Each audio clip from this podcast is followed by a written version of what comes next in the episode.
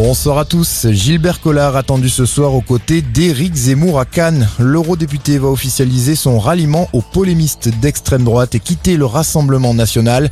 Un coup dur pour Marine Le Pen après Jérôme Rivière et Damien Rieu. Cela fait trois défections en trois jours. De son côté, Éric Zemmour se réjouit et voit en ses multiples ralliements un symbole. Il incarne selon lui l'union des droites. C'est un symbole politique parce que vous voyez bien que tous ces gens viennent de familles politiques différentes, mais que en vérité, elles aspirent depuis 10 ans, depuis 20 ans, depuis 30 ans à se rassembler.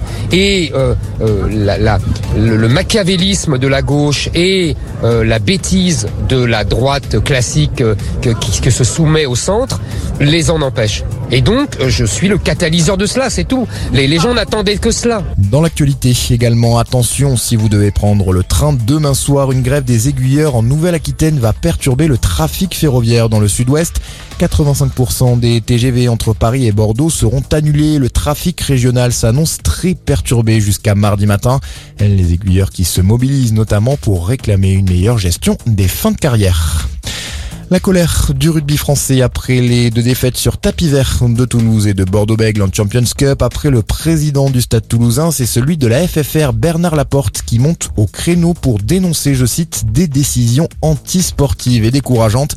On le rappelle, Toulouse et Bordeaux-Bègles se sont vus infliger deux défaites 28 à 0 contre Cardiff et Leicester. Cela fait suite à l'apparition de nombreux cas de Covid-19 dans les effectifs.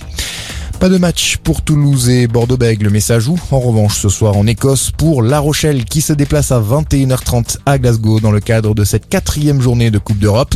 Avant ça, Clermont joue contre l'Ulster, coup d'envoi à partir de 18h30. Voilà pour ce point sur l'info. Très bonne fin de journée à tous à notre écoute.